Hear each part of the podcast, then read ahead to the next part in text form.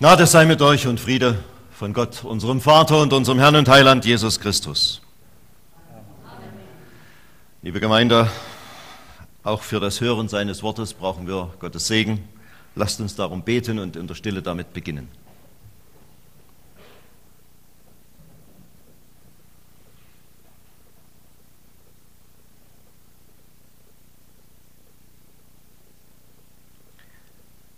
Herr, wenn du jetzt dein Wort uns gibst, dann lass es nicht fruchtlos vorüberziehen, nicht verhallen, ohne dass es etwas bewirkt.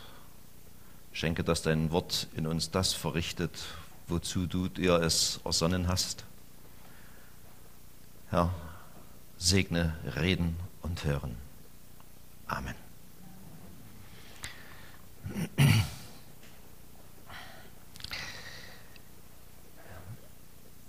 Der Predigtext für den Sonntag Okuli, der steht im ersten Buch der Könige, Kapitel 19. Ich habe ein paar Verse mehr ausgewählt, als als Predigtext vorgesehen sind und lese nach der Übersetzung von Hermann Menge.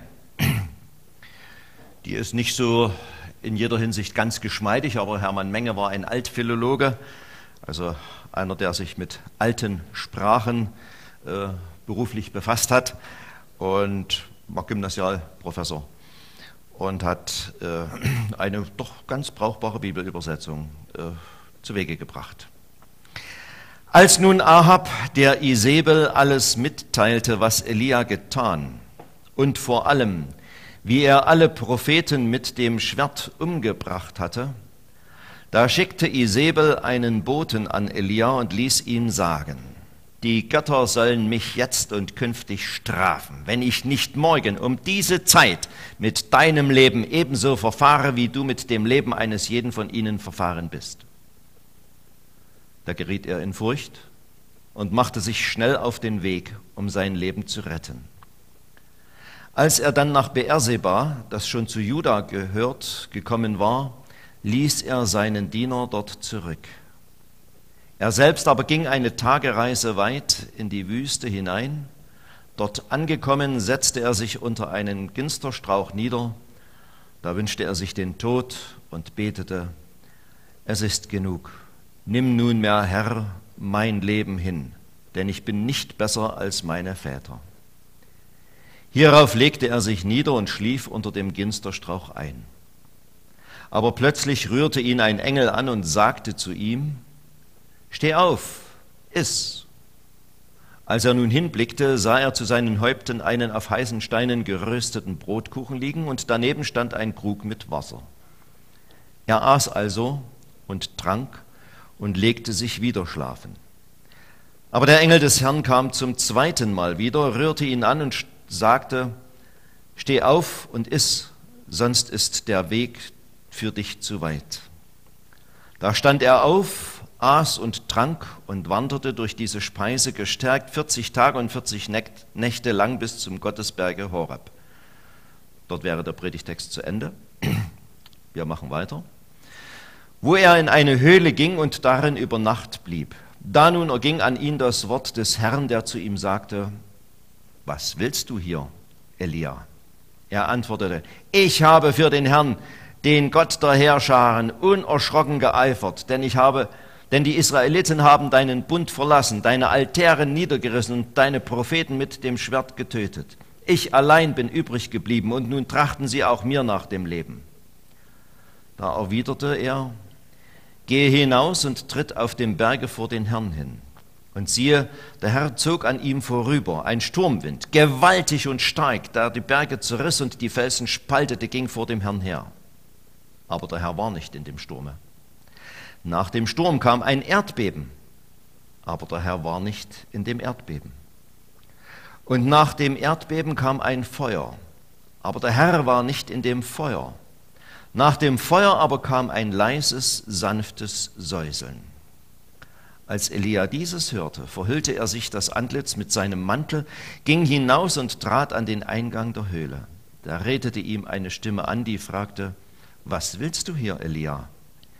Er antwortete, ich habe für den Herrn, den Gott der Herrscharen, unerschrocken geeifert, denn die Israeliten haben deinen Bund verlassen, deine Altäre niedergerissen und deine Propheten mit dem Schwert getötet. Ich allein bin übrig geblieben und nun trachten sie auch mir nach dem Leben. Da sagte der Herr zu ihm, kehre jetzt auf demselben Wege nach der Steppe von Damaskus zurück, gehe in die Stadt hinein und salbe Hazael zum König über Syrien. Und Jehu, den Sohn Nimsis, sollst du zum König über Israel salben, und Elisa, den Sohn Saphats aus Abel Mehola, sollst du zum Propheten an deiner Stadt salben. Wer dann dem Schwert Hazaels entrinnt, den wird Jehu töten, und wer dem Schwert Jehus entrinnt, den wird Elisa töten. Doch will ich in Israel 7000 übrig lassen, alle, deren Knie sich vor dem Baal nicht gebeugt haben und alle, deren Mund ihn nicht geküsst hat. Der Herr segne sein Wort an uns allen. Amen. Eines, einiges Befremdliches in diesem Text, liebe Gemeinde. Äh, Elia hat einen großartigen Sieg errungen und den dürfen wir nicht nach unseren heutigen Maßstäben bewerten.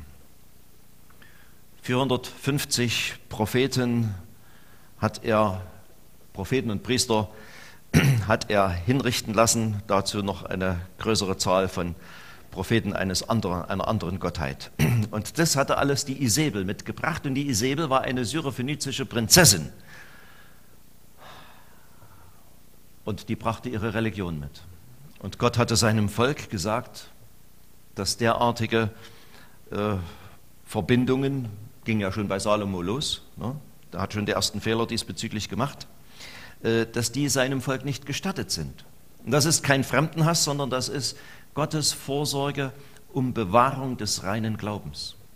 Gott möchte, dass die Glieder seines Volkes in ihrem Glauben durch ihre Ehepartner nicht beeinträchtigt oder vom Glauben gar abgezogen werden.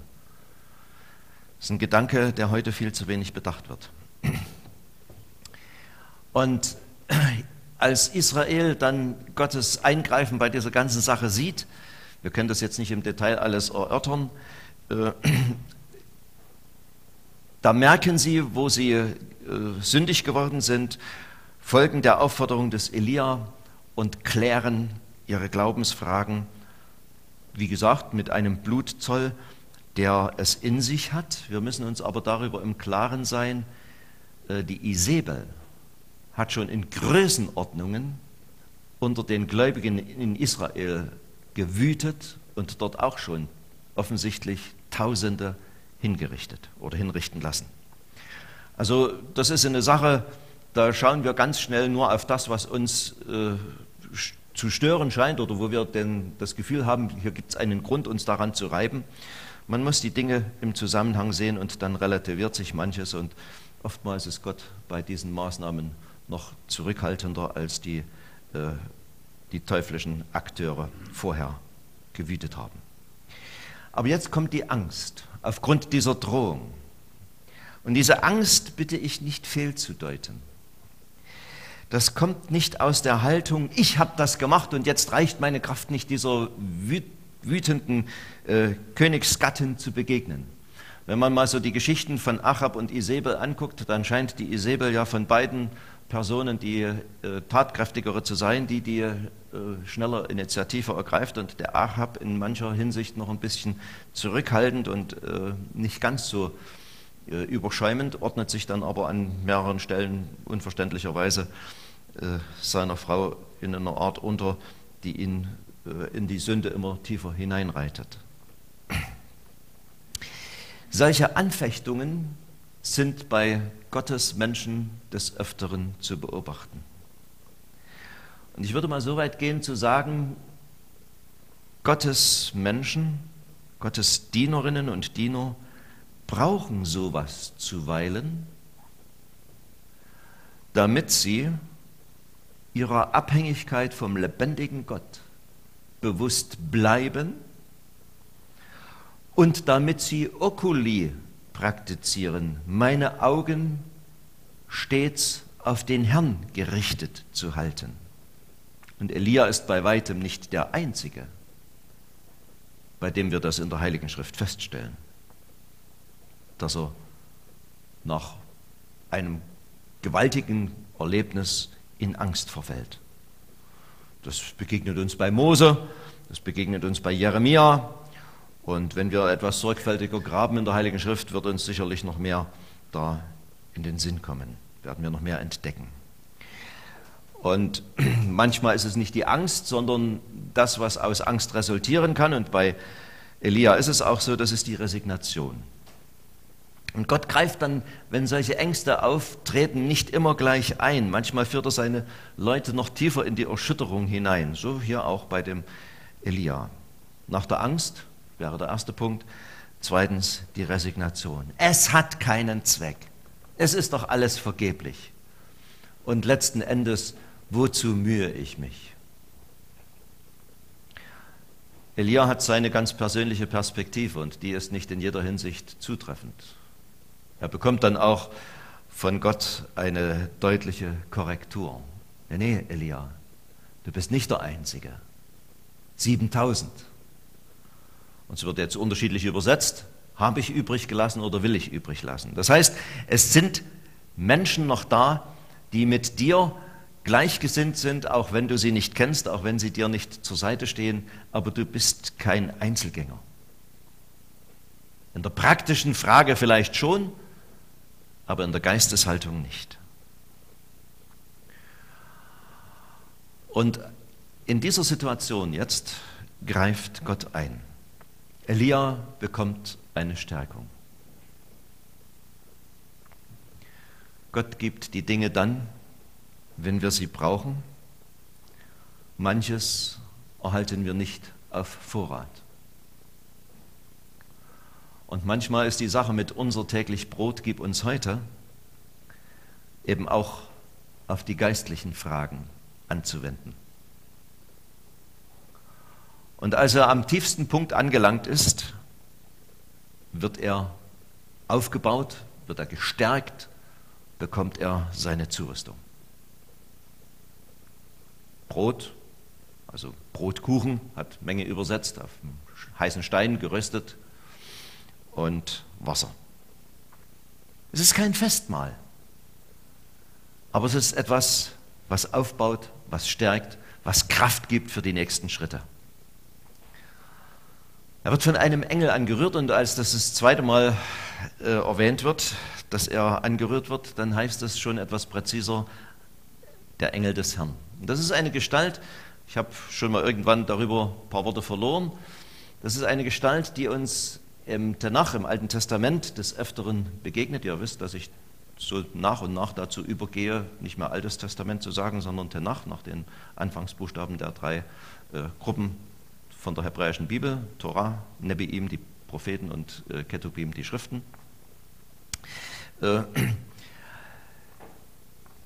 das erste Mal begegnet uns dieser Engel des Herrn im Zusammenhang mit der Hagar, die vor ihrer äh, garstigen Herrin Sarah geflohen ist. Und dieser Engel des Herrn, wenn wir alle Stellen zusammennehmen, der spricht und verspricht und verheißt, kündigt an, was ein Engel eigentlich nicht ankündigen kann. Da werden Dinge vom Engel des Herrn gesagt, die kann eigentlich nur Gott selber. Und deswegen gibt es eine große Zahl von Auslegern, die darin nicht eine mythologische Figur sehen, sondern eine Gestalt oder eine Form, in der unser Herr und Heiland Jesus Christus vor seiner Menschwerdung gelegentlich Gläubigen begegnet ist. Weil da eben, wie gesagt, Sachen versprochen werden, die einzig und allein in die Kompetenz Gottes fallen. Und dieser Engel des Herrn, der sagt dem Elia, Verzehr das, was du hier hast. Der Weg ist sonst zu weit, den du gehst, der vor dir liegt. Und dann läuft der Elia und das heißt hier 40 Tage und 40 Nächte. Das hat mich stutzig gemacht. Und da habe ich Google Maps aufgeschlagen und haben von Beersheba, wie das heute heißt, bis zum Gipfel des Sinai mal die Wanderroute abgerufen. Da kam ich auf 418 Kilometer. mag der Elia ein paar Umwege gegangen sein, meinetwegen, aber das sind 40 Tage schon relativ viel. Also kann er ziemlich gemächlich unterwegs gewesen sein oder aus einer anderen Route gegangen oder aber es geht um einen anderen Berg, da gibt es auch Überlegungen, aber das wäre jetzt zu viel für die Predigt. Dass der Sinai oder der Gottesberg, der Horeb, gar nicht der ist, den man seit Jahrtausenden dafür hält. Jedenfalls bekommt der Elia die Stärkung für das, was vor ihm liegt. Und dann ist er unterwegs. Und am Ziel angekommen, wird er mit einer völlig verblüffenden Frage konfrontiert. Sag mal, Elia, was machst denn du eigentlich hier? Was suchst du hier? Wie kommst denn du da drauf, hierher zu rammeln? Ich meine, 40 Tage ist ja eine erhebliche Zeit, in der der Elia äh, nicht unbedingt tätig sein konnte. Vielleicht hätte er woanders durchaus auch Aufgaben gehabt. Aber dort begegnet ihm am Ende Gott. Und nachdem er sein Herz ausgeschüttet hat, bekommt er in der Gottesoffenbarung, das wäre der vierte Punkt, also die Angst, die Resignation, die Stärkung, die Gottesoffenbarung, bekommt er in der Gottesoffenbarung noch eine Zurüstung. Hier werden sehr gewaltige Naturereignisse beschrieben. Und Gott ist in diesen Naturereignissen nicht zu entdecken. Erst in dem späteren, unscheinbaren, sanften Säuseln. Diese Naturereignisse, die da geschildert sind, finden wir schon mal im Tanach, im zweiten Buch Mose, Kapitel 19. Da ist das Volk Israel aus Ägypten ausgezogen, ist am Gottesberg angekommen und Gott ist dabei, mit dem Volk einen Bund zu schließen. Und da treten genau diese Dinge in, in, in Erscheinung. Feuer, Erdbeben, gewaltiger Sturm. So, so kräftig, so gewaltig, dass das Volk sagt, Mose, mach du das. Damit wollen wir nichts zu tun haben, das ist uns zu heikel. Und von daher könnte es natürlich sein, dass in Israel die Erwartung bestand, dass Gott in solchen kräftigen, gewaltigen, beeindruckenden Ereignissen anzutreffen ist. Aber er war nicht da. Im Unauffälligen, im Unscheinbaren. Ihr Lieben, ich wage mal das zu übertragen.